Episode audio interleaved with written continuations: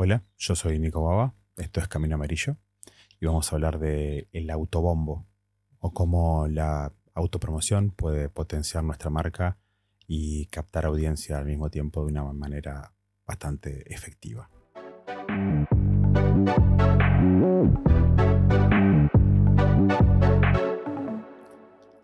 El mundo entero tiene que saber lo que haces. De esto no hay vuelta. No solamente qué es lo que haces, que también lo sabes hacer y cómo se va a beneficiar con tu ayuda. Está lleno de oportunidades perdidas por personas que son capaces, pero no supieron venderse a tiempo. Yo no quiero que seas de esas personas. Algo que tenemos que tener en cuenta para empezar a resolver esto es entender que si vos no contás lo que haces, nadie se va a enterar. Tenemos que contar lo que hacemos en cada rincón de los espacios que habitamos cada rincón, y esto es fundamental, cada persona que te conoce, que tiene un tipo de contacto contigo, tiene que saber lo que haces, tiene que saber qué te gusta hacer, qué problemas te gusta resolver y qué tan bueno sos en eso. Esto es fundamental porque para, para que nuestro mensaje realmente se, se difunda, nosotros tenemos que, que llevarlo a cabo. Lo principal de esto es, antes que nada, animarse, antes de pensar métodos, no, tenemos que animarnos. Muchas veces lo que nos sucede es que nos da vergüenza, nos da vergüenza vender, nos da vergüenza vendernos, pero primero el primer paso es animarse. Después que te animás, vas puliendo el mensaje, lo vas mejorando. Como la mayoría de las cosas, te vas haciendo bueno o te vas haciendo buena en la, medida, en la medida que lo vas haciendo, en la acción. Mientras vas difundiendo tu mensaje, vas encontrando un tono. Vas encontrando en qué momento es adecuado intervenir para dejar ahí tu, tu promoción. Mientras vamos dejando nuestro mensaje, mientras vamos ganando experiencia, indefectiblemente nos vamos sintiendo más seguros de lo que hacemos y de lo que somos capaces. Y casi sin darnos cuenta, esta construcción fortalece nuestra marca, que nosotros estemos más seguros de lo que hacemos, de nuestro emprendimiento, de nuestra profesión, nos hace más fuertes como marca, porque después, a la hora de dar nuestro discurso, a la siguiente vez vamos a ser más fuertes que el anterior, porque tenemos una convicción dentro que eso se ve plasmado en el discurso, en la voz, en, todo, se va volviendo un mensaje mucho más lindo de escuchar también. Dentro de esta lista de elementos para la autopromoción, algo que me parece también fundamental es saber qué decir y a quién decírselo. ¿sí? Una metáfora que está buena, que siempre me queda dando vueltas en la cabeza, es que tiene que ser como el canto de un pájaro, omnipresente y agradable. Que se escuche en todos lados y que sea agradable de escuchar. Que nuestro canto sea tan lindo que la gente haga silencio para escucharlo que sea tan agradable que quieran compartirlo con otros. ¿sí? Todo esto que va a ser, va a ser más fácil que nuestro canto, que nuestro discurso se reproduzca, porque lo vas a decir vos y si es bueno lo van a reproducir otros por ti. Entonces, saber qué decir es fundamental. ¿Para qué vamos a generar un, una autopromoción, hacer autobomb, promocionarnos a nosotros mismos? Lo vamos a hacer Primero porque es la herramienta número uno de, promoción, es lo que podemos hacer nosotros. La primera promoción tiene que ser la nuestra. Eso nos va a dar, primero, visibilidad.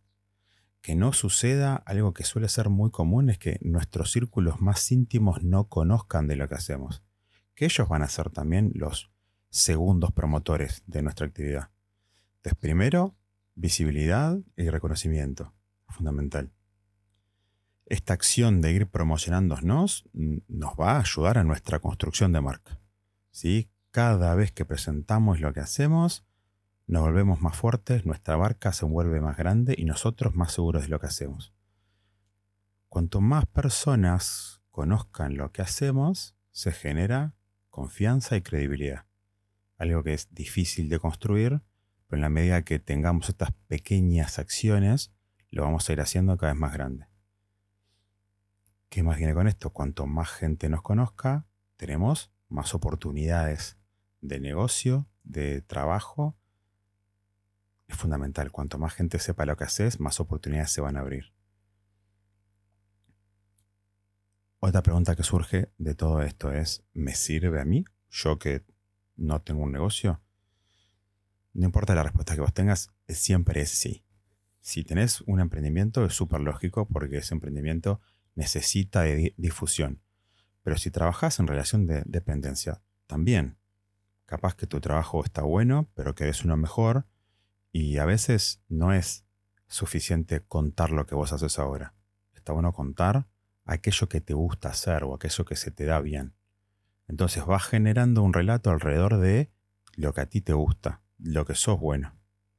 Entonces van a conocer aquello que tú querés hacer y vas a hacer énfasis en aquello que tú querés y no en lo que tenés ahora. Fundamental. Hablar de lo bien que te sentís mientras trabajas o de lo bien que te sentís mientras resuelves esos problemas, automáticamente te va a dar una sonrisa. Y esa sonrisa aumenta un montón el valor del relato.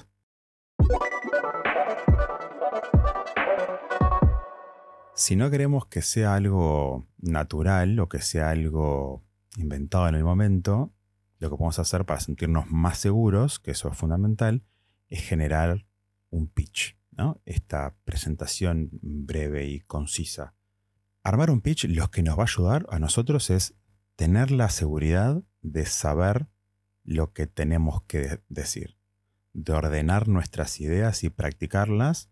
Entonces después cuando tengamos que dar un relato va a ser mucho más sencillo porque sabemos lo que tenemos que contar y de qué manera. Para mí, a grandes rasgos, un relato, una presentación breve, un pitch, tiene que estar bien pensada y practicada, pero siempre le dejamos un porcentaje al azar del momento. ¿sí? Tenemos que hacer, hacer carne de este relato que esté dentro nuestro y después no lo repetimos de memoria. Después solamente nos va a salir, nos va a fluir. Va a ser tan natural la práctica que tenemos de ese pitch que nos va a salir emanado de, nuestra piel. Entonces se va a ver natural, pero se va a ver, sí, muy bien argumentado, muy bien presentado. Si queremos ir a grandes rasgos, cómo armar, qué tenemos que hacer para armar un buen pitch, lo primero sería, te diría que identifiques tus puntos fuertes, los puntos fuertes personales o de tu emprendimiento. Tenemos que saber qué es lo que sabemos hacer bien y qué problemas resolvemos número uno. Eso va a estar ahí. Esto hacemos una listita y después armamos un, relato, capaz. Después tenemos que conocer a nuestra audiencia. ¿A quién le vamos a hablar? ¿Vas a hablarle específicamente a aquellos que son tus clientes potenciales? ¿Vas a armar un pitch pensando en algún lugar en especial donde vos lo vas a entregar? ¿Sí? Es fundamental saber a quién le vas a hablar para saber cómo armarlo. Después, algo que para mí es súper importante es tener una especie de declaración de, posicionamiento, ¿no? Tenés que, ¿por qué vos sos diferente al resto? ¿Qué te hace único? Este posicionamiento te va a poner en algún lado, en algún bando, pero te va a hacer tener una opinión sobre cómo resolver un tema, sobre cómo encarar una situación. Eh, y eso, no hay vuelta, te eleva, te separa del resto.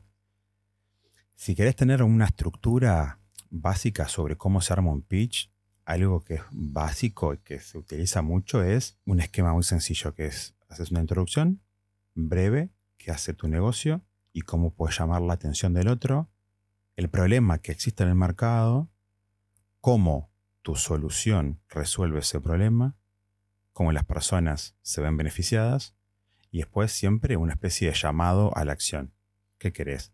Que te contacten, que te visiten, que te pregunten, Introducimos el negocio, presentamos el problema, presentamos la solución, cómo lo resolvemos y siempre hay que, invitar al otro que haga algo.